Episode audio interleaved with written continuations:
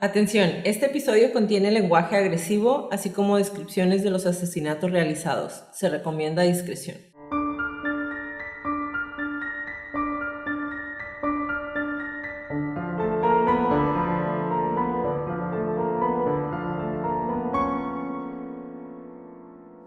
Hola a todos, bienvenidos a Crónicas de Crimen. Yo soy su host Jacqueline López y me acompaña como de costumbre Leti Mosqueda. Hi Leti. Hi Jackie. Queremos invitarlos a nuestras redes sociales, Facebook, Instagram y YouTube como arroba crónicas de crimen para que nos den follow. Ahí subimos toda la información y fotos de nuestras crónicas y a que nos compartan con sus conocidos. Es la única manera de que más gente pueda escuchar nuestras crónicas. Comenzamos.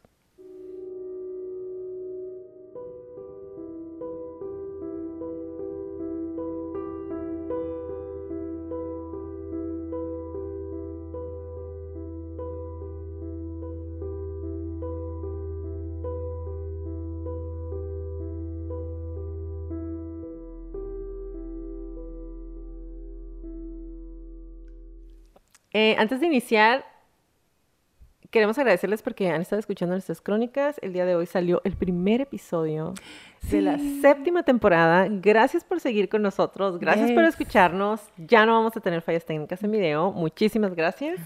y la única persona que me ha pedido saludos esta semana fue Begoña, que nos escucha en Bilbao, en Euskadi, en España. Entonces, saludos. Hola, Begoña. Muchas gracias. A mí me pidieron saludos. A ver. Fernanda Benítez. Hi, Fer. Hola, Fer. Y pues tu papá, mi mamá, porque siempre nos están viendo. mi abuelo que nos escucha. A tu abuelo. Mamá. Saludos a todos. Gracias por escucharnos. Em, y empezamos.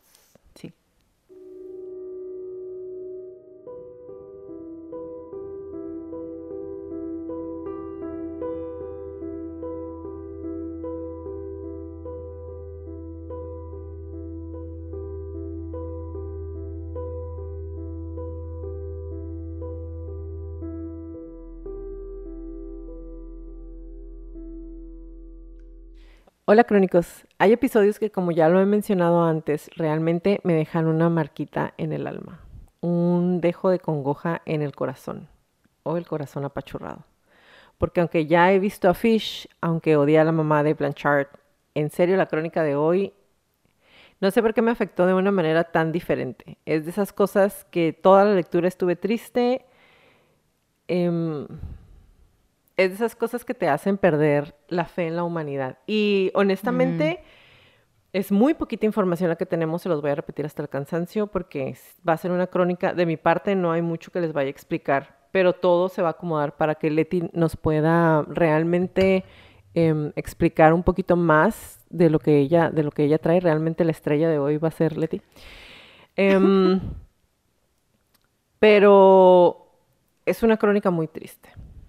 El 3 de enero del 2022, o sea, este año, la madre de Lacey Fletcher llamó al 911 para pedir ayuda. Su hija había dejado de respirar. Los paramédicos fueron enviados al lugar. Lo que encontraron ahí parecía salido de un libro de Sade. El cuerpo putrefacto de Lacey estaba fundido en el sillón de la casa de sus papás. Y realmente, al decir fundido, es algo literal.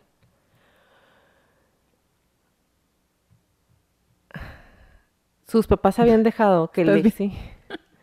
es que sus papás habían dejado que Lacey se pudriera en el sillón, entre sus heces y su orina, entre gusanos y pus, con una putrefacción tal que le llegaba literalmente hasta los huesos, después de 12 años de estar postrada ahí en la misma posición. Cuando dije literalmente fundido, el hecho de que ella tuvo tantos años en la misma posición sobre sus piernas, sentada en el sillón, en donde dejaban que hiciera sus necesidades,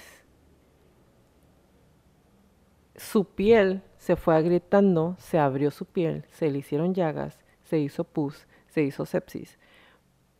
Se fue juntando con los tejidos del sillón. Cuando digo que se había fundido en el sillón, es literal los tejidos de la tela del sillón estaban, formaban parte de, de su piel.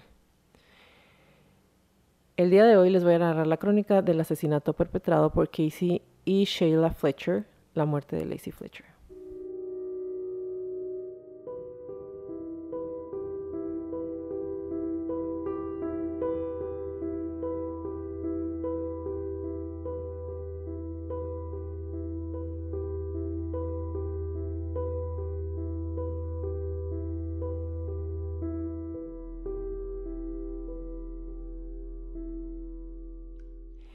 No inventes.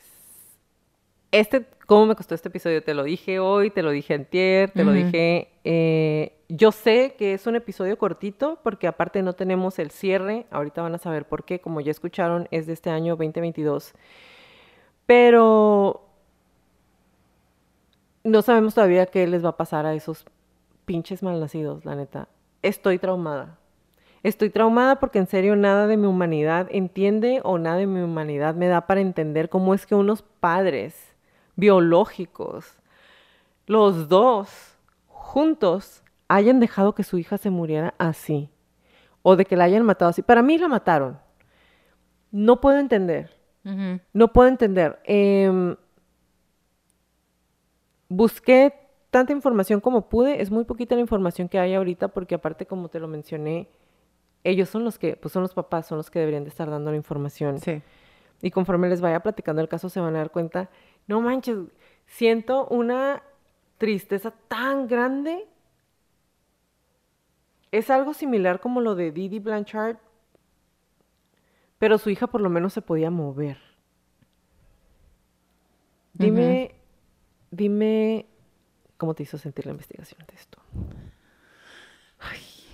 pues, o sea, obviamente sí sé qué pasó, ¿no? Sí sé que, que estuvo en el mismo lugar, como acabas de decir, y desde ayer que estaba ya como acomodando todo lo, lo que íbamos a grabar hoy. Fue muy frustrante no encontrar información como estamos acostumbradas. O sea, sí fue como, qué desesperante que, que las leyes puedan permitir o de alguna manera, pues no es encubrir, pero que puedan permitir proteger y que no se sepa toda la verdad. Yo sé que es porque ahorita nos vas a explicar por qué no hay tanta información aún y a lo mejor después hasta podemos hacer un, un update o un... Una actualización. Ajá, una actualización pero al mismo tiempo les traigo información que hacía mucho tiempo que yo no revisaba y, me hizo sentir, no sé, como humble, ¿cómo se dice? Eh, humilde. Ajá, como que te hace humilde leer este tipo de cosas. ¿Te regresa tu humanidad? Sí, y también me la quita al mismo tiempo. Tu sentido de... Ajá, o sea, es como un neta que suerte o que qué fortuna em, estar aquí a gusto nomás platicando y, y no haber vivido nada de esto y al mismo tiempo sí conectar con muchas cosas de la información que no me quiero adelantar. Em, conectar o, que resuenen en mí muchas de las cosas que les voy a platicar el día de hoy. O sea, fue muy interesante, me movió muchas cosas, pero sin adelantarme ahorita, me toca. Como ya lo dije, el caso del día de hoy es corto y corto porque no tenemos mucha historia, salvo la que han contado los conocidos de la chica, a la que algunos dicen que no veían en más de 10 o 12 años. Este caso está repleto de la peor miseria humana, de esas personas que no debería de existir y quienes eso que les queda de vida no les va a alcanzar para pagar lo miserables que han sido en esta existencia.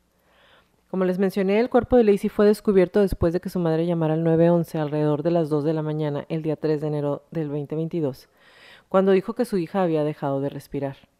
El forense, el doctor Ewell Bigman, fue llamado inmediatamente a la escena después de que un agente del sheriff, horrorizado, informara lo que había encontrado.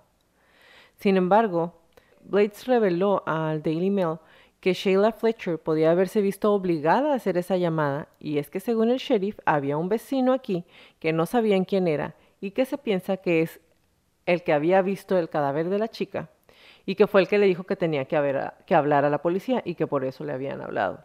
¿Okay? Como mm. si no, tipo que la señora no quería... Ajá.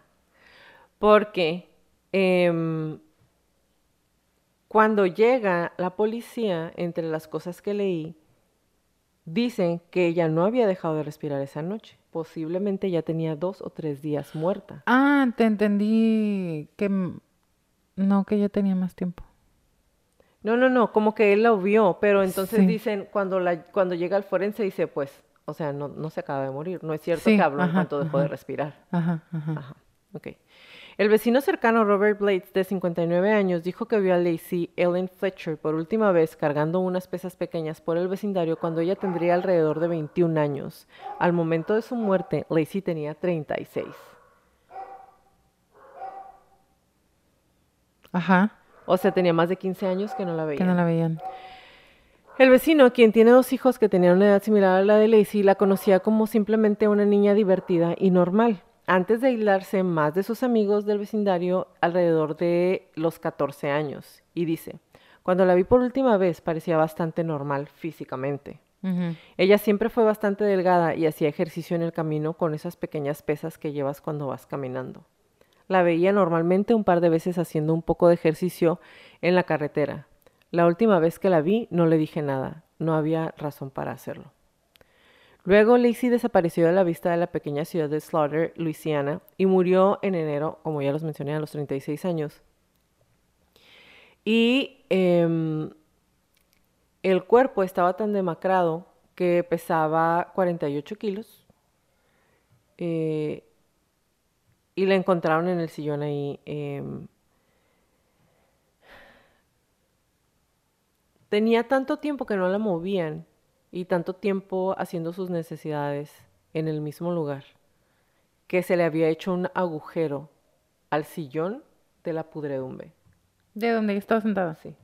O sea, literal, ella estaba como en un agujero. En el sillón.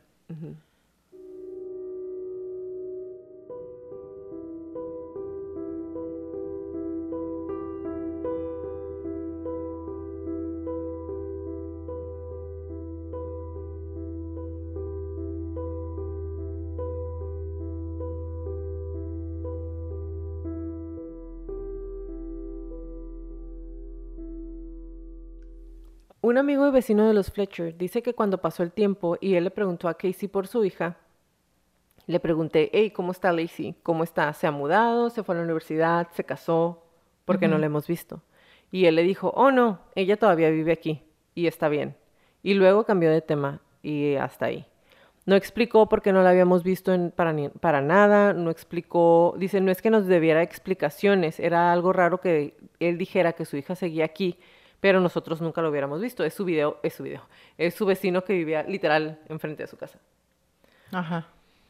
Lo que me lleva a la siguiente pregunta. Eh, nadie llegaba, nunca invitaba a nadie a su casa o qué? Pues, como persona que nunca invita a nadie a su casa. Voy a ir a revisar que no tengas a nadie ahí. Que no tenga nadie ahí. Que me... eh, no sé, porque hay gente que es muy privada pero nadie nunca, 16 años. Ah, porque te iba a decir, mis papás, por ejemplo, nunca invitan a nadie, pero no es cierto, todos mis primos conocen la casa de mis papás, algunos amigos de la Los vecinos, aunque sea. Sí, claro, de que te asomas y así. Bueno, el vecino dice, simplemente le tomé la palabra, no tenía absolutamente ninguna sospecha sobre lo que realmente sucedió en la casa, que literal, como les dije, estaba al otro lado de la calle. Lacey y su hijo de 37 años, también llamado Robert, pintaron una imagen de Lacey como una niña que empezó a aislarse a medida que se acercaba a la adolescencia. Se cree que su autismo, que esto va a ser una super pregunta que yo te la dije hace rato que estábamos medio platicando y necesito que me des luz por aquí. Porque dice que su autismo se aceleró cuando tenía alrededor de 14 años y fue educada en casa después del noveno grado. Ella había sido estudiante en la antigua Academia Bautista de Brownsville, donde participó en el equipo de voleibol y todo el mundo decía que era súper inteligente. O sea, que de menos em, atrofia muscular o, o necesidades especiales no tenía por lo menos hasta que tenía 14 años. Y si hasta donde, no hasta donde yo sé, porque sí sé más, pero bueno, cultura general. Eh, cuando una persona tiene autismo severo, que es lo que los papás están alegando en este momento, regularmente, y yo tengo, o sea, yo conozco personas que tienen autismo severo, necesitan una persona que esté con ellos, porque ni siquiera puedes dejar la puerta abierta porque pueden salir corriendo. No tienen como, no están ubicados en tiempo y espacio igual que estamos nosotros, una persona con autismo severo. Pero ella era normal y a partir de los 14 o 15 años empezó a agudizar. Yo sé que me vas a contestar ahorita, yo sé que no vas a decir nada, pero cuando yo estaba leyendo, o sea, me fui a muchos lugares y todos decían lo mismo. A los 14 años, o sea, siempre tuvo autismo severo, pero a los 14 años se empezó a aislar.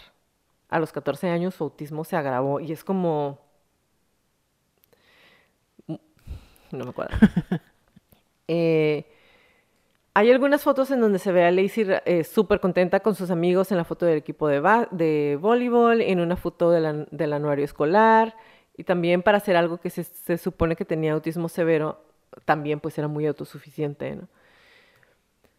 Los Fletcher se mudaron a su casa en donde, de dos pisos en un callejón de grava hacia, hacia unos 27 años, o sea, este año cumplieron unos 27 años viviendo ahí. Lacey tenía 9 años cuando ellos llegaron y empezó a entablar la amistad con niños que vivían en la misma calle. E, es hija única. La pareja asistía regularmente a una iglesia bautista en las cercanías de Zachary y aquí hay más preguntas. Si iban a la iglesia desde que la niña tenía nueve años y de repente dejó de ir la niña porque nadie preguntó por ella. Yo sé que el tema está por demás y está muy adelantado para el nivel de información que hay a la mano de nosotros, sobre todo si los que pueden proveer la información son estos hijos del mal pero se me hace como como muy increíble, güey. O sea, ahorita les voy a seguir dando información para que vean por qué no mi cerebro Porque no, lo puedes concebir. Blades, quien se mudó ahí cuatro años antes, o sea, el vecino que estaba dando la información se mudó cuatro años antes de que ellos llegaran, y sus hijos de la edad de Lacey dijo, parecía ser una niña feliz, le gustaban las cosas divertidas. Nunca supe que algo andaba mal hasta que se convirtió en adolescente. Y aquí es donde ellos dicen que entonces parecía haber un cambio en cómo ella pensaba. De salir con muchos niños, empezó a casi no tener amigos. Y no podía llevar amigos que fueran a verla. El hijo de Blades, Robert, le dijo a, Daily Mail que ella se había vuelto diferente. Simplemente no veía las cosas de la forma en que lo hacían muchos otros niños. La última vez que la vi fue hace como unos 15 o 16 años. No diría que yo era un amigo particular, era un amigo nada más de a veces verla, porque a veces ella salía con mi hermano menor. Pero ella definitivamente era diferente a los otros niños de su edad. Te podías dar cuenta que no era la típica adolescente. Ella era súper inteligente, era muy inteligente, pero creo que la mejor manera de decirlo es que ella no era tan madura como todos los demás. Todavía le gustaban cosas de niños, no las de adolescentes.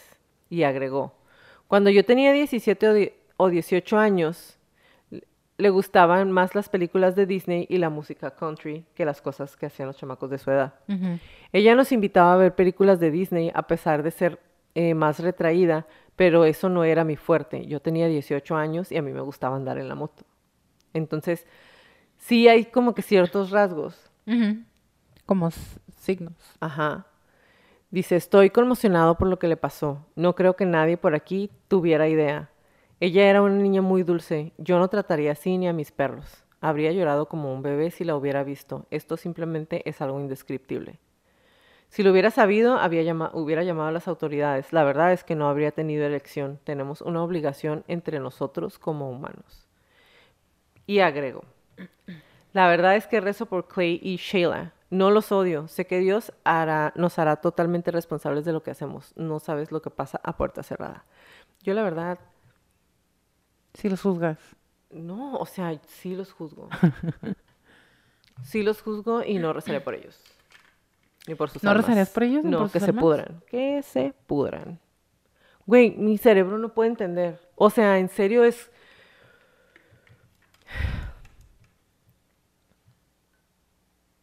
¿Cómo puedes dejar, güey? ¿Cómo puedes...? ¿Estás de acuerdo que tuvo que haber llorado un montón del dolor?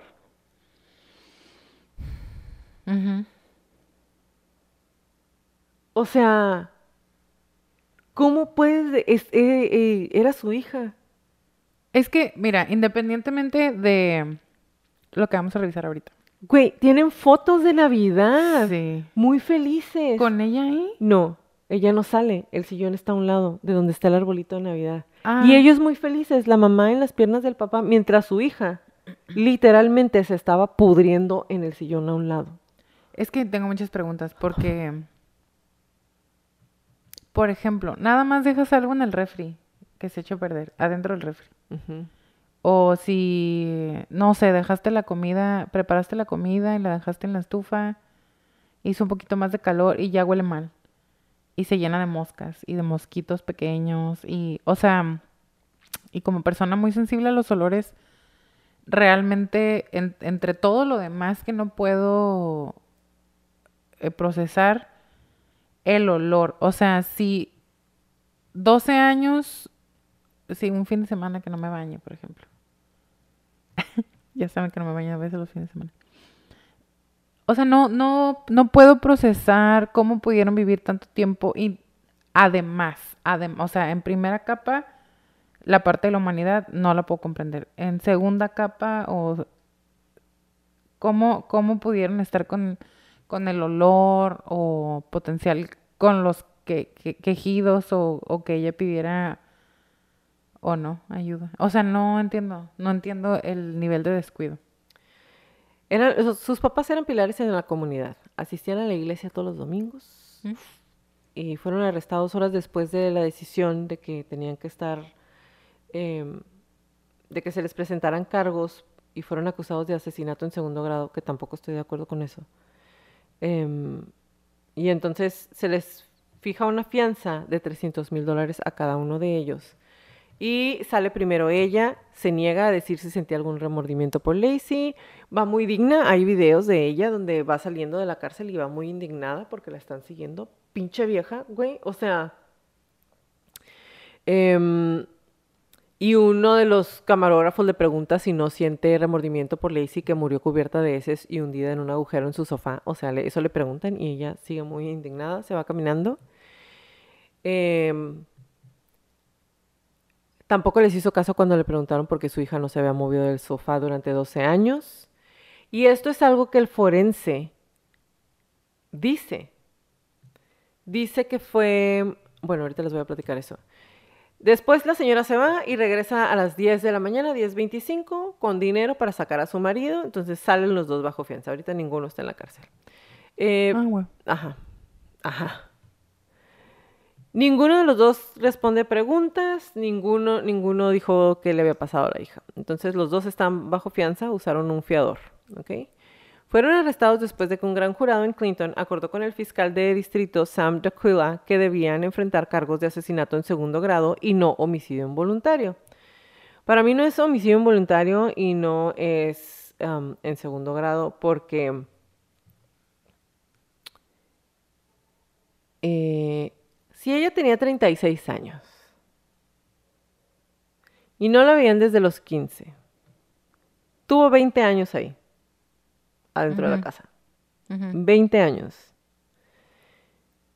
Si en esos 20 años tú nunca hiciste nada por ayudar a tu hija, ¿qué estabas haciendo? ¿Esperando que se muriera? No sé. ¿Tú crees que es involuntario? Es que en voluntary manslaughter es cuando es como el, el culposo. Y el de segundo grado es cuando, y lo estoy leyendo por eso.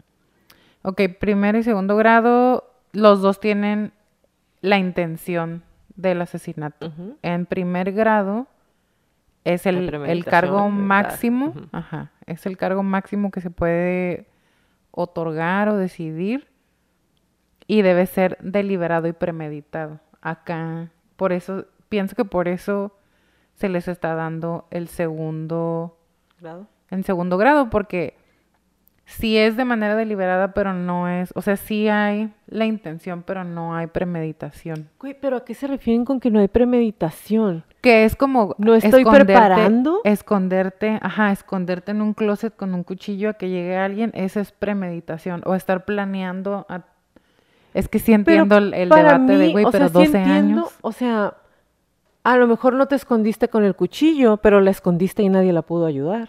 Es que acá te tengo, la premeditación o el tiempo que pasa debe ser casi inmediato. O sea, si la persona planea y se espera, entonces es en primer grado. Pero si no es inmediato o si tarda muchísimo tiempo, entonces ya no puede ser. No, no entiendo. Ok. El juicio supuestamente empieza eh, este mes Y al gran jurado se le mostraron imágenes extensas de las condiciones en las que se encontró a Lacey. El doctor Bigman declaró que eran tan horribles y molestos que los médicos estaban esperando a los 12 miembros del panel. Agregó que las fotos de la escena dejaron boquiabiertos a los que estaban en la sala. Cuando estaba presentando el caso y mostré las imágenes, le di la línea del tiempo. Las expresiones del gran jurado fueron de total sorpresa. Hubo un completo silencio. Algunos miembros respiraban horrorizados, algunos miraban con incredulidad.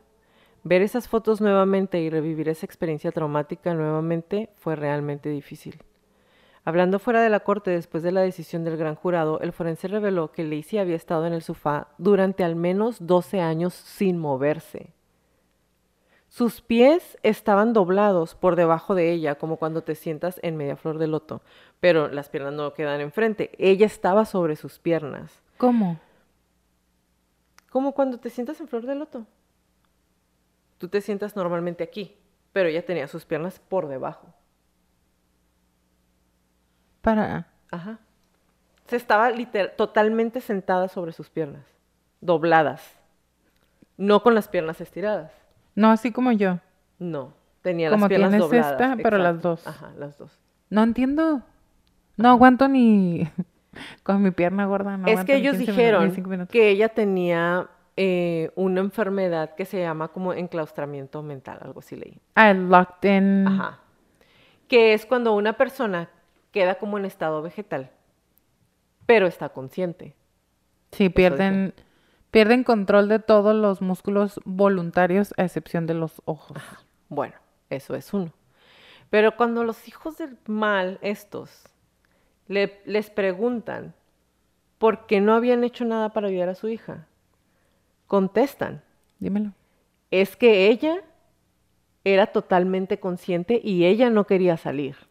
Entonces, o es una o es la otra, o tiene autismo severo y no puede eh, eh, hacerse cargo de ella misma, o tiene esa cosa que estás diciendo en donde perdió control total y no está totalmente y no es consciente y no puede moverse, o es totalmente consciente y quiere estar encerrada, pero las tres no pueden ser, ni No, dos, o es no. uno o el otro o el otro. Sí, claro.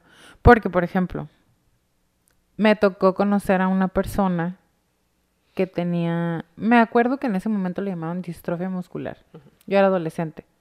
Tiene muchísimo tiempo, o sea, bastante.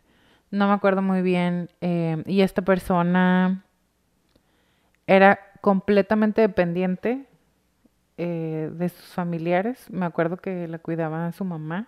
Del papá también, no es que el papá no. Pero al ser una chica, eh, su mamá era quien la, la bañaba y las, las tías, incluso las primas, este, todo el mundo, o sea, una familia muy cooperadora. Y me acuerdo que esta chica, adicional al, a la distrofia muscular que le llamaron en ese momento, ella tenía un, un problema de retraso del desarrollo. No era retraso mental, era un retraso en su desarrollo. O sea, no era, ay, no sé cómo explicarlo porque no he ¿En, en la leído. edad de un niño más pequeño? Sí, algo como Edad mental más pequeña. Ajá, como una edad, como una, no una regresión, sino ajá, como si se hubiera quedado ella estancada en cierta edad, pero no retraso mental tal cual. Y, pero ella se comunicaba, a pesar de que no tenía este control de los músculos voluntarios, como sería hablar, mover las manos, mover el cuerpo, mover el cuello y la cabeza. Sí se comunicaba, era con balbuceos, era con eh, ruidos que podía hacer.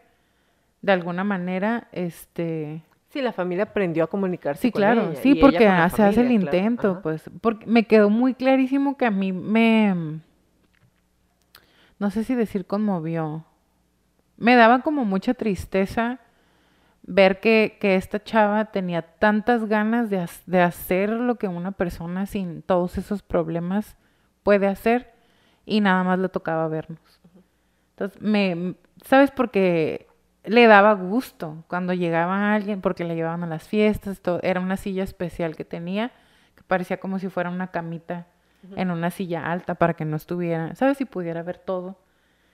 Y cuando interactuábamos con ella, ella se ponía muy contenta. No era tal cual una sonrisa, pero una mueca y el gesto de los ojos. Entonces, si aquí te lo están poniendo como que tenía ella pérdida total de los músculos voluntarios. O sea, no podría otra vez, ni cuello, cabeza, cuerpo, manos, no hubiera podido hablar tampoco.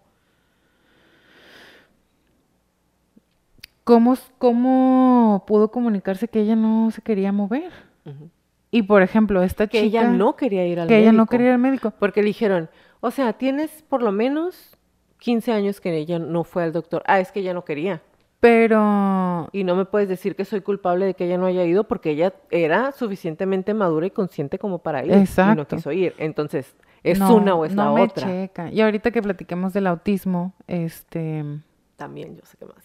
Sí, se, se van a, quisiera decir, se van a aclarar muchas cosas. En realidad, quizá nada más va a haber más preguntas y va a ser muy interesante una vez que pase el juicio. No, ¿sabes qué? Miento. Tenía, la última vez que ella vio a un doctor, ella tenía 16 años. Y era cuando, cerca de cuando la vieron los vecinos, que levantaba pesitas, hacía ejercicio, se acaba de, re- de retirar de la escuela. Ya veo. El doctor Birkman también reveló la horrible ca- causa completa de muerte y dijo, la causa de muerte proviene de una negligencia médica severa que condujo a desnutrición crónica, inanición aguda, inmovilidad, formación de úlceras agudas, osteomelitis, que es una infección ósea que finalmente condujo a sepsis y estaba positiva en COVID. Todo. O sea, ¿qué más? Para los que no reconocen el término sepsis, les voy a leer qué es sepsis ahora. Reacción del organismo ante una infección provocada por microorganismos patógenos, tales como bacterias, virus e incluso hongos, que conocemos popularmente como gérmenes. Cuando nuestras defensas no son capaces de eliminar la infección, incluso con la ayuda de fármacos contra los microbios, no puedo decir esa palabra, yo creo, como un, como un antibiótico, se diseminan por el cor- corriente, por el torrente circulatorio. ¿Qué? Ajá. Cuando, incluso con la ayuda de los antibióticos, las defensas simplemente no pueden. Entonces el organismo en una reacción inflama de manera general. Todo se inflama solo para proteger. Esto altera la coagulación de la sangre, el flujo sanguíneo, obviamente, y afecta órganos vitales como el cerebro, los pulmones, el hígado, los riñones, etcétera. Eso es lo que se conoce sepsis, cuando hay como una falla general, porque por el torrente sanguíneo se están moviendo todos estos gérmenes, mic- microbios, hongos, Porque ella etcétera. tenía 12 años en el mismo, en la misma posición y como se los dije, ahí ya hacía todas sus ne- necesidades. Era literalmente como un caldo de bacterias. No. Estaban las heces, la orina, los gusanos. No, En su piel, gusano. obviamente derretida, mojada, curtida por toda esa suciedad y obviamente pues se fue literalmente pudriendo poco a poco. Entonces, o sea, no entiendo. Lacey sufría de ansiedad social y autismo severo. La última vez que vio a un médico, como ya lo mencioné, tenía 16 años. La tragedia es aún más misteriosa, ya que Sheila Fletcher, la pinche madre, y perdón que diga la pinche madre, pero es la pinche vieja, trabajaba para las autoridades que podrían haber ayudado a su hija. Ella era secretaria de la policía y de la corte en la pequeña ciudad cercana de Baker y más recientemente era asistente del fiscal de la ciudad de Zachary, una comunidad un poco más grande también cercana a donde vivían. La madre también estaba en la junta concejales de Slaughter, pero renunció el 24 de enero después de cuatro años de servicio y tres semanas después del descubrimiento de su hija. Clay Fletcher es un oficial, era un oficial de la Mesa Redonda de la Guerra Civil en Baton Rouge, una organización sin fines de lucro que tiene la misión de educar y fomentar el aprecio por los sacrificios hechos por todos durante la Guerra Civil. Háganme el pinche favor. El abogado de la pareja, Stephen Moore, random. ha dicho en un comunicado, no quieren revivir el dolor de perder a un hijo a través de los medios. Han pasado por muchos dolores de cabeza a lo largo de los años. Cualquiera que haya perdido un hijo sabe lo que es.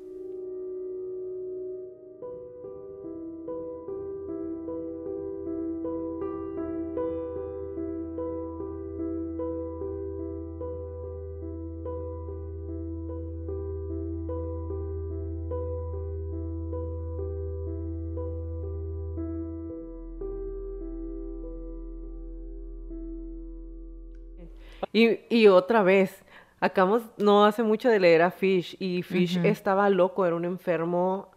eh, Pero estos eran los papás de la morra y se supone que no están enfermos, güey, que no son malas personas. Van a la iglesia, güey, pilares de la comunidad. Y su hija se pudrió delante de ellos, güey, todos los días. Dicen los, dice el, el policía que cuando entró, en cuanto abrió la puerta, dijo, "N- o sea, el de bomberos que llegó primero, en cuanto hizo la llamada de que se había muerto su hija, la señora, dice, abrí la puerta y en cuanto abrí la puerta, le empecé a marcar a la policía para decirle, esto que pasó aquí no es de ahorita, no tiene un día, no, ¿sabes? Es algo que Ni tiene un pedo, ajá. ajá. O sea, el de Semefo y la policía llegaron a los 10 minutos de los bomberos porque el de bomberos les habló y les dijo, necesitan venir, esta, esto no fue un accidente, no fue natural, la, o sea, la mataron. ¿Qué, ¿Cuál fue la causa oficial? Todo eso, todo lo que te dije ahorita. ¿Negligencia? No, pero no hubo una arritmia, paro cardíaco. No, se hizo sepsis, se pudrió todo. un shock séptico. Desnutrición crónica, inanición aguda, formación de úlceras agudas, osteomelitis, que es una infección ósea que finalmente condujo a sepsis. Y tenía COVID. Wow. Sepsis y COVID. No, Bueno, sí, ya, o sea, sí, ya sabíamos, ¿no? Población en riesgo era cualquier persona con cualquier tipo de padecimiento inmunológico, incluso algo no inmunológico, diabetes, hipertensión, o sea, cualquier, porque se genera la comorbilidad, que es cuando una, un padecimiento, pues le dice chócalas a otro padecimiento y todo se descontrola. Entonces imagínate, o sea, what the fuck. lo, lo que me tiene bien traumada y bien triste, güey, es pensar que todos los días El hecho. se despertaban y todos los días la veían, güey. No es como, ¿qué hacían? ¿Echarle una cobija encima para no verla? The principle. No, no la, no olían. Es que Es como, Hemos ¿cómo hablado de pudiste, eso. o sea, ¿cómo pudiste simplemente ignorar eso tanto tiempo? Era su hija, güey. Todos los días vivían viéndola cómo se iba descomponiendo. no es como que tal vez vivían en otra casa y la dejaron ahí. ¿No? ¿No? Ahí vivían. Ahí están las fotos de Navidad y de cumpleaños y de fiestas. Sí, ahí, ahí, ahí en la misma casa. No entiendo, la neta. Danos el perfil que encontraste. Tenemos que empezar desde la infancia, como siempre. Ahora te traigo una nota. Eso sí, lo anoté aquí. Hasta lo dejé en Una nota que notaste. una nota que anoté. Que les tomó, a partir de que se hace el reporte y en términos técnicos se levanta el cuerpo, pasaron cinco meses hasta el arresto. Sí. What the fuck. Sí, porque lo encontraron el 3, o sea, el 3 de enero es cuando dictaminan que ella está muerta, aunque realmente como dijeron tenía uno o dos días, quiere decir que a lo mejor se murió desde Año Nuevo y la neta no nos vamos a cansar ahorita porque fue la fiesta de Año Nuevo y luego le hablamos a la policía. No. Y los metieron a la cárcel hasta mayo. Bueno, según reportes, eh, como lo platicaba Jacqueline, de los vecinos y la gente con la que iba a la escuela, incluso de la iglesia, ella tuvo una infancia más o menos, o digamos, a simple vista, normal. Y otra vez, su autismo se vio de manera acelerada después de, su, de la mitad de su adolescencia. A mí me llamó mucho la atención. A mí también. Dije yo, pues veamos. Porque dije, ¿le harían algo? Ajá. Entonces, según la información del doctor que, que estuvo, bueno, que va a estar ayudando en el juicio, ella nada más tenía el diagnóstico de autismo severo y ansiedad social, social anxiety y autismo. Ahora, si a ella la diagnosticaron, supongamos, oficialmente en su adolescencia, supongamos, entonces fue con el DSM-4. Y me basé en el DSM-4 para traer la información del Quiero DSM. saber qué es autismo severo en el DSM-4. Del DSM, es que Dímelo. no, ahí te va. Del Dámelo, DSM4 dámelo, al 5 sí hay cambios que son importantes y los voy a mencionar, pero nos vamos a quedar con la información del DSM4 porque, como ya lo he explicado antes, es lo más correcto porque es cuando se dio el diagnóstico. Pero también, otra vez, es importante lo, lo que se ha des- no descubierto, encontrado o aprendido desde entonces hasta ahora. Tengo aquí mi notita muy linda. Para hablar del trastorno autista del DSM4, aquí está, mira, muy linda. Sí, está linda. Hay que mencionar que pertenece al grupo de trastornos generalizados del desarrollo. Eso a mí se me hizo interesante porque ya no me acordaba. Ah, yo en mi mente era de inicio en la infancia y ya pertenece a los trastornos generalizados del desarrollo que normalmente se ubican o comienzan en la infancia. Y ahorita me lo voy a ir desempacando porque está, agárrense, ¿ok? Estos, este tipo de trastornos o estos trastornos se caracterizan por la perturbación grave y generalizada en varias áreas del desarrollo, como habilidades para la interacción social, habilidades para la comunicación o la presencia de comportamientos, intereses y actividades, estereo- actividades estereotipadas. Ahorita les voy a explicar todo eso. Entonces, las características esenciales del trastorno autista son la presencia de un desarrollo marcadamente anormal o deficiente en la interacción y comunicación sociales y un repertorio sumamente restringido de actividades e intereses. ¿A los cuántos años se lo diagnosticaron? Pues sabemos que a partir de su de la mitad de su adolescencia es cuando se acelera. O sea, todo el mundo dice que a partir de los 14 o 15 años se acelera. Ajá.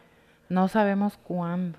Pero a los Se 14 diagnosticaron. años ella estaba en el equipo de voleibol. Exactamente. Y por eso vamos a desempacar esto lentamente. ¿Tú crees que haya sido negligencia del doctor Es- también? yo, espérame. yo creo que todo es una mentira. Esa es mi ¿Verdad que teoría. sí? Todo es una Sí. mentira. Yo pienso que le hicieron algo. yo le- también. Ay, 100%. Las deficiencias de la interacción social en el trastorno autista son importantes y duraderas. Importantes ¿por qué? Porque impactan todas las áreas antes mencionadas. Ahora, normalmente es aquí cuando yo les leo los criterios de diagnóstico y decimos, hacemos el inventario. Esta sí, esta no, esta sí, esta no. No tenemos nada para comparar, no. para decidir. Pero entonces yo tomé la decisión unilateral de leer. Sí, porque quiero decir es que me dijo, te vas a tardar Miren. mucho. Le dije, tengo súper poca información, pero es un caso que sí queremos dar. Y me dijo, ¿me puedo tardar un montón? Le dije, Me voy a tardar un buen. Dale. Eh, y lo, miren, lo voy a leer y si no queda bien, igual lo cortamos y luego lo pegamos en otro lugar. O, no sé, vamos a ver todos juntos. Acompáñenme vamos a a esta aventura. Traigo el DSM4. Las deficiencias de la, eso ya lo dije, son importantes y duraderas. Puede darse una notable afectación de la práctica de comportamientos no verbales múltiples en orden a regular la interacción y comunicación social. O sea, el contacto ocular, expresión facial, posturas y gestos corporales. Puede darse una alteración al momento de utilizar, ¿cómo se dice? Non-verbal cues en español. Qué ridícula suena la neta. Sí eres, pero son eh, gesticulaciones no verbales. Gesticulaciones no verbales a la hora de comunicarse. Es decir, una persona con el trastorno autista no utilizaría el contacto visual, la gesticulación, el lenguaje verbal, como yo lo estoy usando ahorita con Jacqueline. Para los que no nos están viendo, pues lo estoy volteando a ver, ¿no? Una persona con autismo va a tener una alteración en el uso de esas. Sí, gesticulaciones realmente no saben, no saben cuando le estás torci- torciendo los ojos, no saben que ya te enfadaron, o si haces una mueca. No O ellos no- lo harían ajá, sin no esa saben. intención. Ajá, exactamente. O, o No saben leer realmente los rasgos. ajá, no es que, No. bueno, ahí ahí les va, ahí les va, ahí les va. Puede existir una incapacidad para desarrollar relaciones con, eh, es una palabra que no puedo decir, con personas de su edad, de su grupo de edad, co- coetáneos, sí, con su grupo de edad apropiado y apropiado a su nivel de desarrollo. O sea, hay una incapacidad para adoptar formas de las personas a su alrededor apropiadas a su grupo de edad. O sea, no va a poder interactuar fácilmente, incluso con personas de su edad. Los sujetos de menor edad pueden tener muy poco o ningún interés en establecer lazos de amistad. Para una persona que está en un equipo de voleibol. Los sujetos de más edad pueden estar interesados por unas relaciones amistosas, pero carecen de la comprensión de las convenciones de la interacción social. Para los que han visto la teoría del Big Bang o The Big Bang Theory, piensen en Sheldon. Sheldon sí quería tener una relación con sus amistades y sí interactuaban, pero siempre era o muy desconectado, muy frío o, no tanto, ¿saben? Y no estoy diciendo que Sheldon necesariamente tiene autismo, pero lo presentan. Ajá, lo, ah, sí, sí, lo dice. Bueno, lo presentan como muy... E, eso es un comportamiento estereotipado, que ya sabes, estereotípicamente hablando, lo vas a relacionar con. Puede faltar búsqueda espontánea de disfrutes, intereses u objetivos compartidos con otras personas. O sea, otra vez, me sigue sin hacer match con una persona que iba a la iglesia, una persona que jugaba. No, y que cuando dicen, y que cuando dicen, sí, no, o sea, tal vez no estaba igual que todos los demás, pero los invitaba a ver películas de Disney, aunque fueran películas de Disney que no son para personas de su edad, pero los invitaba a su casa. O sea, ella quería, o sea, seguía teniendo, ¿sabes? Acá, los sujetos que sufren de este trastorno pueden prescindir de otros niños, incluyendo sus hermanos, carecer de todo concepto relativo a las necesidades de los demás o no percibir el malestar de otra persona, lo que decías tú. Pero también pueden prescindir, no dice que forzosamente va a pasar, pero es más común que sí pase, que no tengan esta necesidad de... No es la, no es la palabra correcta necesidad, o sí es que su cerebro está, los cables están acomodados de una manera diferente. Entonces, en la pirámide de Maslow, la pertenencia a un grupo social es necesidad básica. Y para ellos. Que tiene que ser cumplida para que una persona pueda funcionar normal.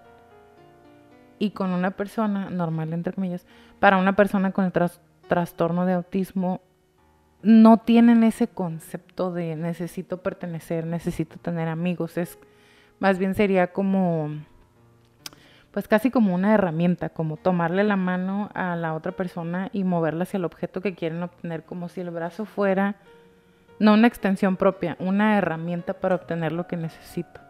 ¿Me explico? No pedirían ayuda, sería, iría una Díganos, por favor, si se explica. Hasta acá. Díganme, por favor. También se observa una falta de juego usual, usual espontáneo, y variado o juego imitativo social propio del desarrollo del sujeto.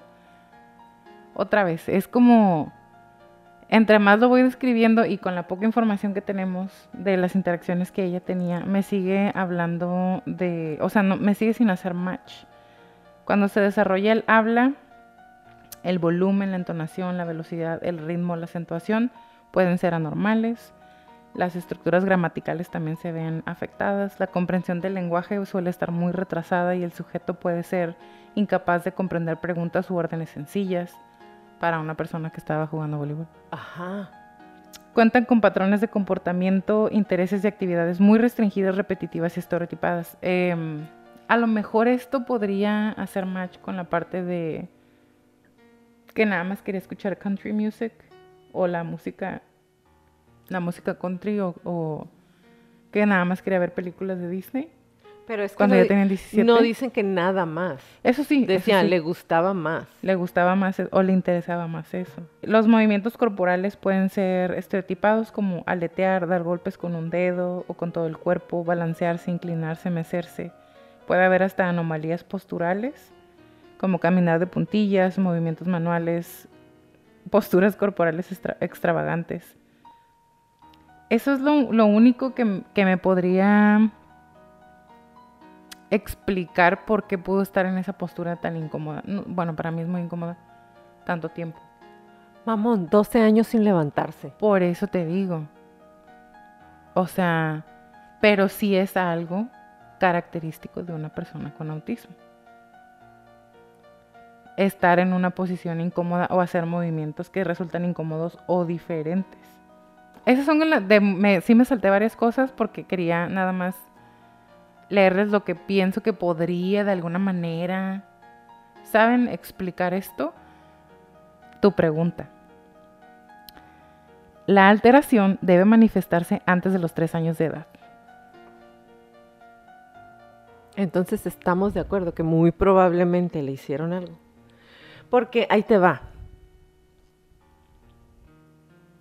Es una edad muy importante en la que ella empieza a tener, eh, a que ya no tiene amigos que vayan a su casa.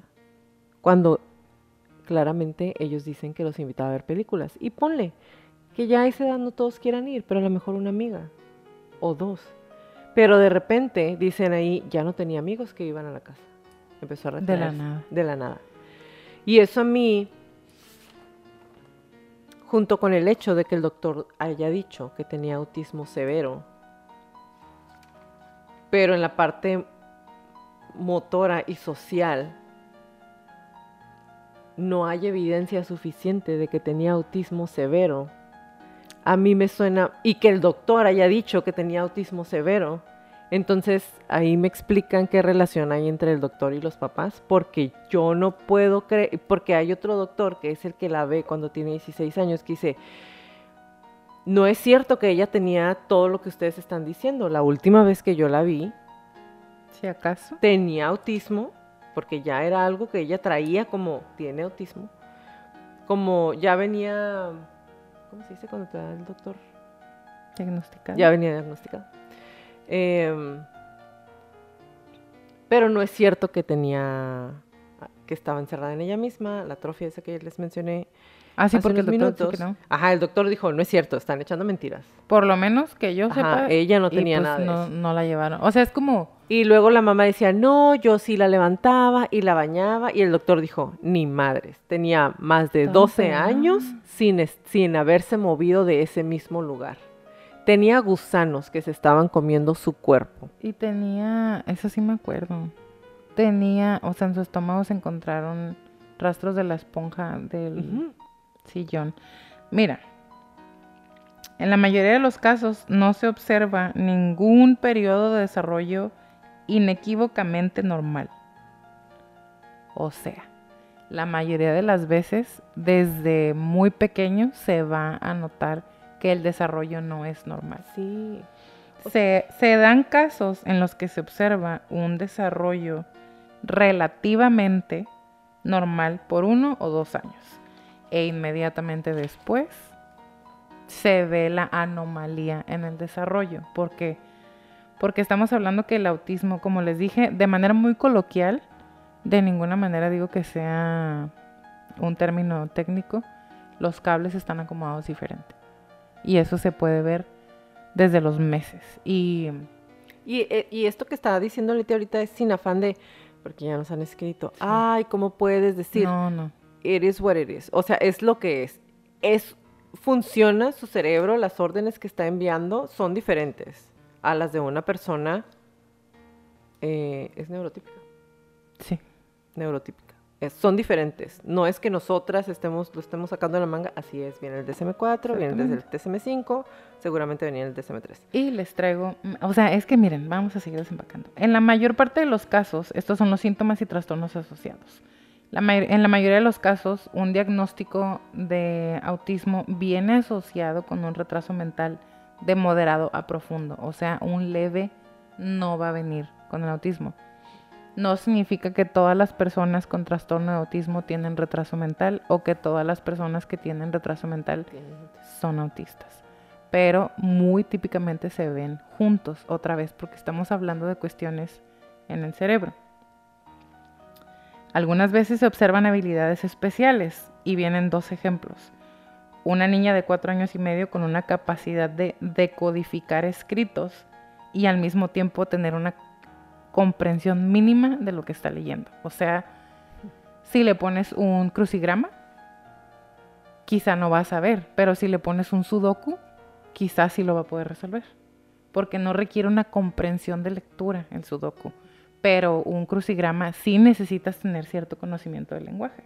a menos de que esta niña memorice todo y pues, ¿saben? Es como... O que le encuentre, que encuentre la lógica, el, el patrón y lo pueda, y lo pueda hacer sin necesidad de que sepa realmente qué es lo que está. Exactamente. Y por otro lado, un niño de 10 años puede tener aptitudes prodigiosas para calcular fechas. Que tú le dices en 500 meses qué fecha va a ser, piense un momento y te diga la fecha correcta, lo hagas en la calculadora y va a ser correcto.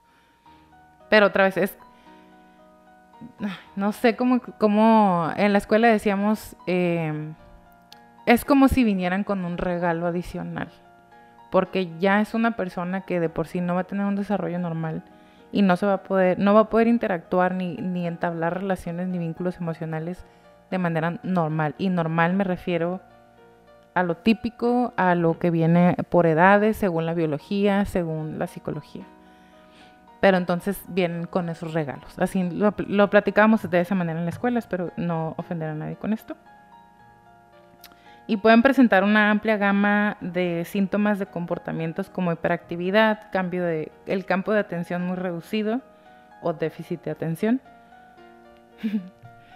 Em, actitudes o comportamientos agresivos, impulsivos, autolesivos, o sea, que se lastiman a ellos mismos, que se golpean o se jalan el cabello. Em, berrinches, sobre todo en, en, niños pequeños. Si alguna vez han visto Rain Man, creo que se llama igual en español, eh, sale Tom Cruise con... ¿Cómo se llama ese señor? Bueno, Tom Cruise, Rain Man. Eh, es una persona con autismo, pero tiene una habilidad matemático-espacial muy impresionante. Él tiene este tipo de comportamientos repetitivos, estereotipados, en los que hace movimientos repetitivos con las manos. Es muy sensible a los sonidos, que viene acá también. Dustin Hoffman. Un, un, elembrado, perdón, un elevado umbral de dolor, que es lo que hace rato te decía. A lo mejor sí, sí tenía autismo, que yo no digo que no, es el diagnóstico oficial.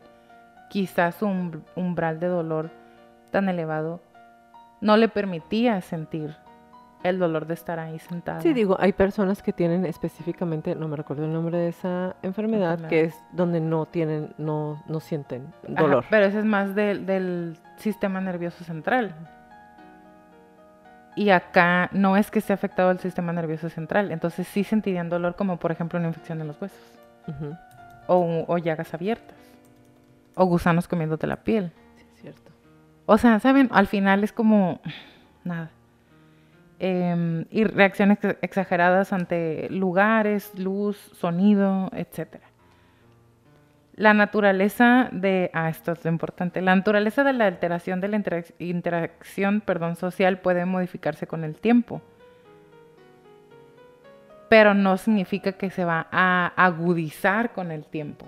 Hay una, es más probable que que sea un diagnóstico tardío a una presentación de síntomas tardías. Eso no va a pasar. Es muy probable que ni siquiera voy a enlistar las razones por las cuales, pero es más probable que no se dé el diagnóstico o no se acepte a que no se presenten los síntomas. Otra vez, porque se debe ver desde antes de los tres años y a partir de los tres años se puede hacer un diagnóstico porque sí se tiene que esperar cierto tiempo para ver cómo se, están desarrollando. Se presenta cuatro o cinco veces más en hombres, pero en mujeres es más probable que haya un retraso mental severo. Eso me pareció sumamente interesante. El trastorno autista tiene un curso continuo y los adultos autistas que funcionan a un nivel superior continúan teniendo problemas en las interacciones sociales, como Sheldon otra vez, por usar un ejemplo fácil, porque hasta los que no sean fans del, del show, por ejemplo, yo nunca lo vi, pero sí ubico el personaje. Y a pesar de que tiene un alto funcionamiento y sabemos que es una persona con, su, pues sí, súper dotada, uh -huh. habilidades matemáticos espaciales, incluso verbales, bastante avanzadas. Sí, tiene memoria fotográfica. Tiene memoria, ¿es icónica o fotográfica? Fotográfica. fotográfica. Entonces, pero él sigue teniendo este, estos problemas con las interacciones sociales, como no Sí, no entiende cuándo cruza o los ajá. comentarios y no entienden la ironía, Ajá. el sarcasmo. p- Son personas muy literales. Em, y pues bueno, en un nutshell, ¿cómo se dice? En resumen, o a grosso modo más bien, es, eso sería una persona con autismo. Entonces, si se supone que ella fue una persona normal hasta los hasta su adolescencia, entonces no podría ser autismo. Y digamos, ¿qué tal si era Asperger? Porque en el DSM-4 todavía había Asperger. Eso te iba a decir, porque se alocaron bien machín cuando brincamos al DSM-5. Sí, al 5 lo y, eliminaron. en- ajá, y no nada más eso, sino que después dijeron, bueno, sí forma parte del abanico y luego, no, vamos a desaparecer el Asperger. del Entonces, espectro continuo. ajá, Entonces, ahorita en el DSM-5 ya no hay un diagnóstico de Asperger, que sería, otra vez, para darles un ejemplo fácil de ubicar, Sheldon. Sheldon de la teoría del Big Bang, él sería una persona con Asperger porque tiene la alta funcionalidad y la capacidad de mantener un trabajo, de ser independiente, de saben tener como todos estos conceptos de una persona sin un trastorno, pero ya no existe. Entonces, el trastorno de Asperger no se puede diagnosticar si se cumplen los criterios del trastorno autista. Esto es en el DSM-4. Para el DSM-5, inicialmente se agrega el Asperger al espectro continuo del autismo, pero también se descubrió que sí puede de alguna manera haber una alteración notoria. Acá lo anoté para no echarles mentiras. No lo anoté, sí les eché mentiras. sí puede haber una alteración notoria, pero no de, ah, de ni siquiera poder distinguir que tiene autismo a partir de la adolescencia, 100% asegurado que sí es autismo. Sí, severo. se pueden Severo. agravar síntomas que ya había, pero no de una manera como la están presentando acá, que a partir de la mitad de su adolescencia se encerró y se, re- y se retrajo completamente No, y, socialmente la- y hablando. las declaraciones que dan están totalmente encontradas. Se contrarían. Entonces, yo honestamente espero que que descubran qué le hicieron. Me faltan un... Ah, ¿te falta todavía? Me falta... Yo ya, eh, miren, ya, yo ya estaba cerrando. ya estaba aquí. cerrando. Bye. Ahora les voy a hablar. Dentro de los trastornos. Dentro de los trastornos de la ansiedad está el que mencionamos hace rato, fobia social.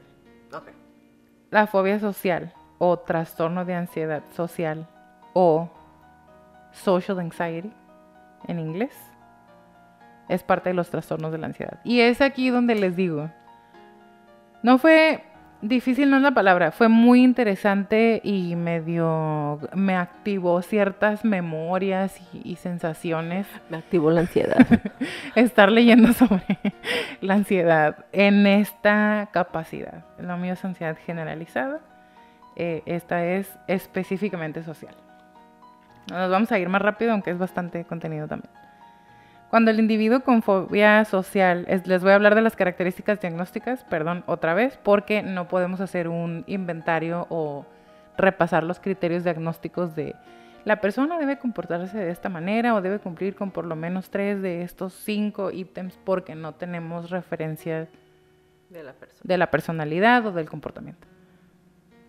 Entonces, cuando el individuo con fobia social se encuentra en situaciones sociales o en las actuaciones temidas en público, experimenta una preocupación constante por la posibilidad de que le resulten embarazosas y teme que los demás lo vean como un individuo ansioso. Entonces, básicamente... da ansiedad que los vean los como vean si fueran ansiosos. ansiosos. Así es. Imagina, ay, o sea, es la prisión en la que se vive. Y no lo digo de broma. Eh, ajá, o loco, estúpido, o débil, o todo eso es como, tengo tanta ansiedad que me perciban de esa manera que me da ansiedad. Entonces ya no salgo. Porque se supone que ella, eh, Lacey, se empezó a aislar por su ansiedad social. Se supone, según los papás y según el diagnóstico que se supone que ella tiene desde la adolescencia. Que otra vez su médico dijo que No era autismo. No, lo de, creo que sí dijo, bueno, lo sabremos Sí, es con... cierto, tenía ansiedad. Sí, es ansiedad cierto, ansiedad, social. Sí, sí, sí. Never mind. Y ustedes dirían, ¿qué tipo de actuaciones temidas o situaciones sociales podrían desencadenar esta ansiedad? Todo. Hablar, comer, beber, escribir en público por temor a que los demás noten la ansiedad. Experimentan casi siempre síntomas de ansiedad como son palpitaciones, temblores, sudación. ¿Se dice sudación? Sudoración. Es que decía sudación. Ok, a lo mejor.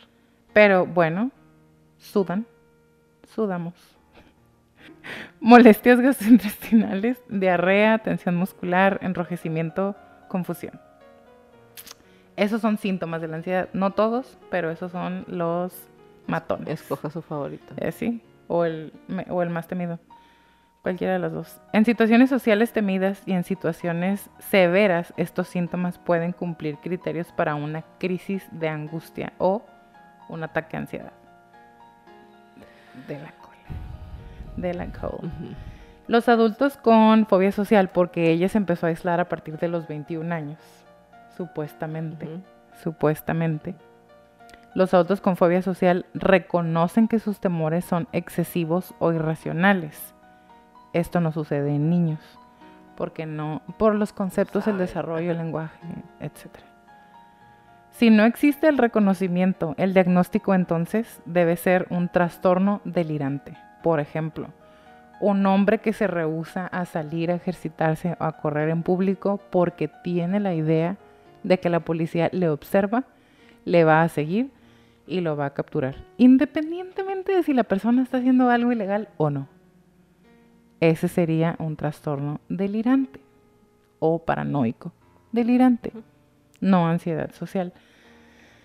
Si el temor es congruente con el contexto del estímulo, tampoco se diagnostica fobia social, como tener miedo a que tu maestro te haga unas preguntas cuando no te preparaste, no estudiaste, no estás leyendo el libro, estás... Sí, En eso la nada luna. más es estrés. Esa es una angustia 100%. No, pues Basada sí, en algo, ¿no? justificada, porque sí se justifica esa sensación, pero pues ponte a estudiar, ¿no? Para establecer el diagnóstico, los temores o comportamientos de evitación deben inferir, no sé qué escribí, mucho en la actividad, en la actividad social, laboral o académica. El curso de la fobia social suele aparecer típicamente a mediados de la edad adulta. Los mediados de la edad adulta es después de los 20, alrededor de los 30. Y aquí me pregunto yo, si ella se empezó a aislar, Lacey, se empezó a aislar a partir de los 21 y la última vez que vio a cualquier tipo de médico, general, internista, A los 16. fue a los 16. Como, ¿saben? Típicamente. Suele aparecer típicamente. No significa que forzosamente. Y muchas veces viene con antecedentes desde la infancia.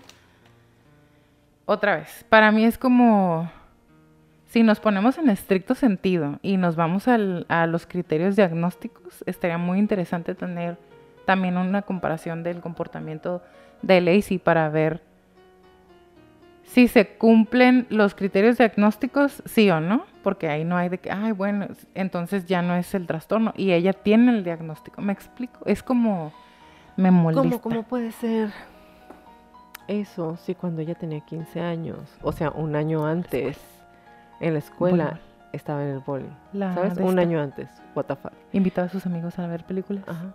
A los 18, 19 años seguí invitando a sus amigos a ver películas. Entonces, ¿A poco no? A los 21 salía a hacer ejercicio ella sola fuera de su casa. Sí, porque se supone que, me- o sea, empecé a platicar y no leí bien. Eh, no terminé de leer, más bien. Em, a veces con el antecedente infantil de timidez o inhibición social. Y algunos individuos sitúan el, ini- el inicio del cuadro de ansiedad al principio de la segunda infancia, entre los 6 y los 12. Entonces, No me hace match nada. Puede seguir bruscamente también a una experiencia estresante o humillante o de forma lenta e insidiosa. ¿Tú Y digo, qué injusto, perdón que te interrumpí, qué injusto que es. Si desde niño ya traías eh, inhibición social, un poco de ansiedad, timidez. Y después, en, en tu adolescencia, truena esa tacha y ya valiste. O te puede, gen- se te puede generar como resultado de una humillación o un evento muy estresante. O puede que nomás llegue lento, pero rompiendo todo su camino. O sea, dije, guay. Como persona con ansiedad, guay. What the fuck. ¿Qué quieres que te diga? No sé, la verdad, algo. Lo más triste, su curso es crónico y continuo, a, me- a menudo durante toda la vida. Y aquí dije, ¿cómo puedo terminar esto con una buena nota?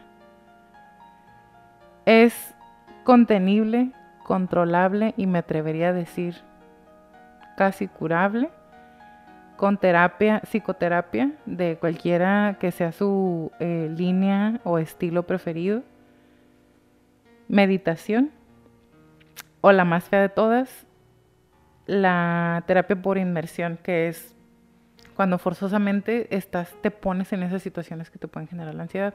Por ejemplo, a mí no me gusta hablar en público, me pone bastante nerviosa y normalmente sudo, pero así, una cosa exagerada. Ahorita estoy sudando de acá, de mi cabeza, y estoy muy nerviosa. Muchas veces por eso me equivoco al hablar, pero aquí estoy, temporada 7, con la Jacqueline. Y en la universidad, siempre que teníamos que exponer, yo era la de las primeras en exponer, mis compañeros ya sabían, si estaban en mi equipo, yo iba a ser el equipo uno para exponer, mitad para ya terminar con mi sufrimiento y la otra mitad para no tener la anticipación de ser el equipo que iba a exponer al final en el trabajo en el que estoy. Estoy en, un, en, un, en una posición en la que constantemente tengo que estar hablando en las juntas y me hice parte del comité de cultura y me la paso hablando. O sea, neta, cualquier persona diría, pues no que te moleste tanto. Sí, es la única manera, porque si no, correría al lado contrario. Y así me ha funcionado de esta manera. eh, y estoy sudando ahorita porque estoy hablando al respecto con ustedes. Entonces, ajá. No, para mí, honestamente, ya terminé mi parte. Para mí, si yo tuviera que explicar qué pasó, si es una persona, es lo que yo pienso, ¿ok? Una persona que sí tiene un autismo no severo, porque otra vez, escuela, los amigos, este, sí tenía intereses, a lo mejor si nos quedamos con que nada más le gustaba Disney o nada más le gustaba la música country, que no es el caso. Y si era una persona con algún tipo de ansiedad social.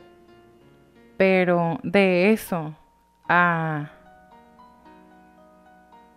no salvaguardar su integridad física, que sí, como decía Jacqueline, es importante tener en cuenta el grado que hay de cualquiera de los trastornos para entender si la persona va a tener la capacidad o el, el concepto o el conocimiento bien adoptado de cuidarse, porque también me ha tocado que niños en el, en el espectro del autismo salen corriendo porque no traen esta parte de puede pasar un carro, tengo que esperar mi turno, porque no tienen ese tipo de, de conceptos o no los pueden guardar en su cerebro como una persona que no está en el espectro del autismo.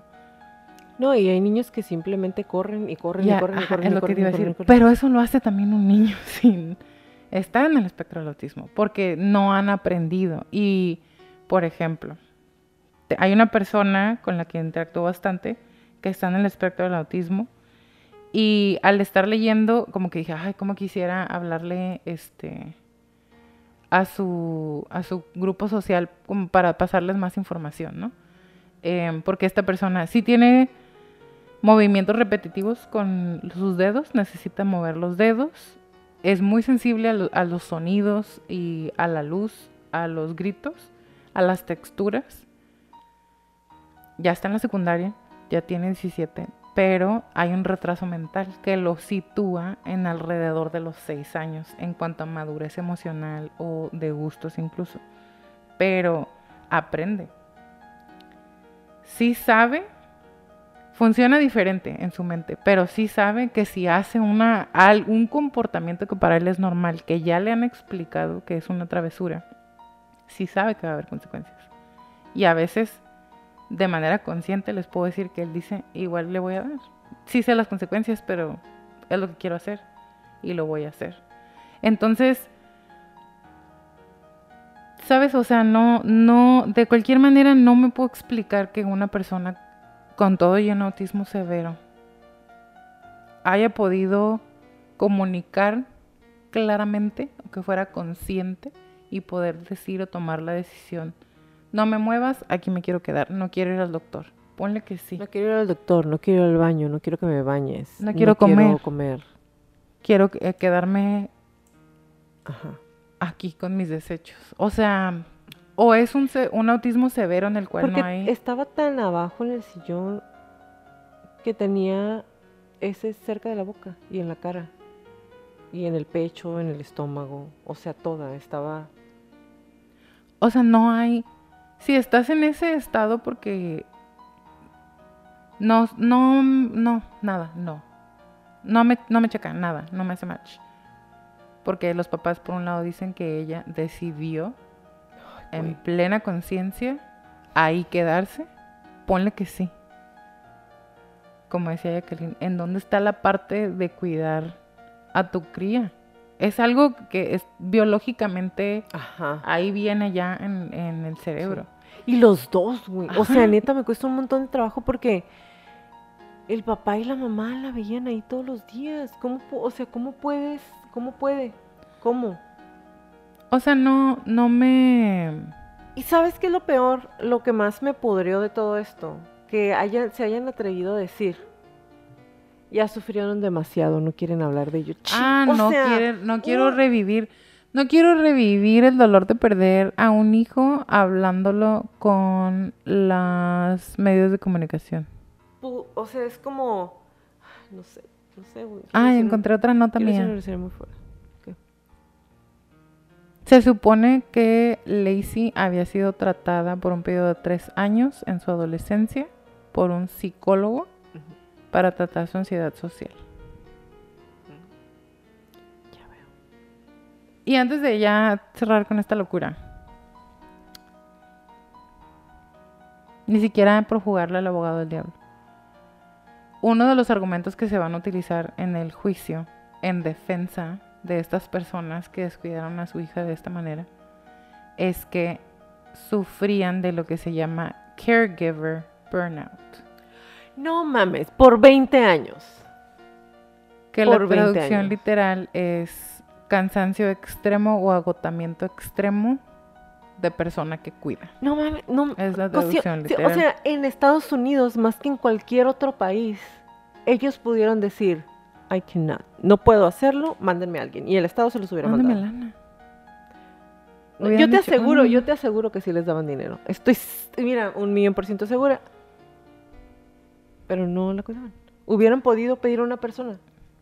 Y eh, buscando qué es el caregiver burnout, hay otra cosa que se llama compassion exhaustion, Ah, bueno. que es cuando se te acaba la compasión Sí, güey, pero ellos se les, se les acabó la compasión Pero ahí te va. 15 años atrás. Curiosamente, ninguna de esas dos viene acompañada o como explicación de la negligencia extrema.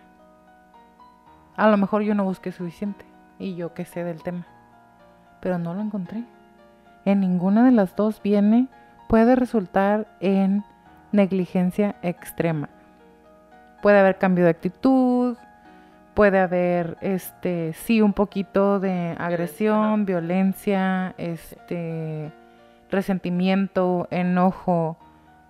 En el menor de los casos, en el peor de los casos encontré que se dejen de cuidar a sí mismos, que pierdan toda la conexión con sus otros familiares si es que los tienen, que pierdan a la pareja, que pierdan el trabajo. Y sobre todo, Güey, si estaban tan Dinero. exhaustos, si estaban tan exhaustos. El papá trabajaba en una organización sin fines de lucro, O sea, donaba su tiempo. Si estás tan exhausto.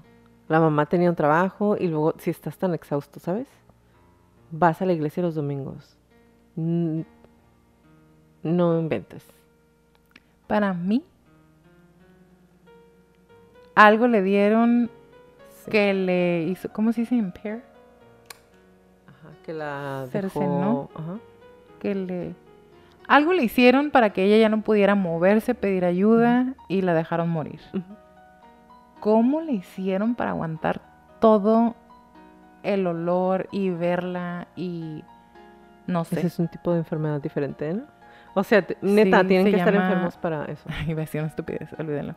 Em, no lo sé, pero ya terminé y ya no quiero hablar del tema nunca más. Por favor. Eh, vamos a tener que hacer actualización. Sí, es muy verdad. Ok.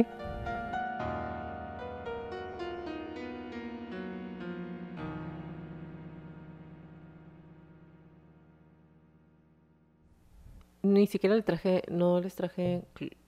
Cierre. No les traje cierre. Gracias. Bye. No traje cierre para este. La verdad es que eh, no tengo palabras. Y no quise traer un cierre porque lo último que leí de ellos fue que... Lo último, aquí, para... Lo último que leí de ellos fue que dijeron que no querían volver a pasar por la tristeza de haber perdido a su hija delante de los medios. Y quiero decir una grosería bien fea, pero ni siquiera se me ocurre una grosería suficiente lo que para ellos. Para ellos, exactamente. No, o sea.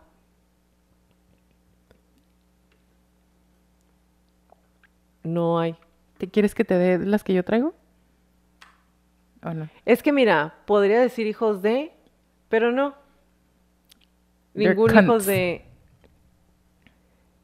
Sí son. Sí son. cunt. Casey. ¿Y cómo se llama la señora? Lindsay. Ajá.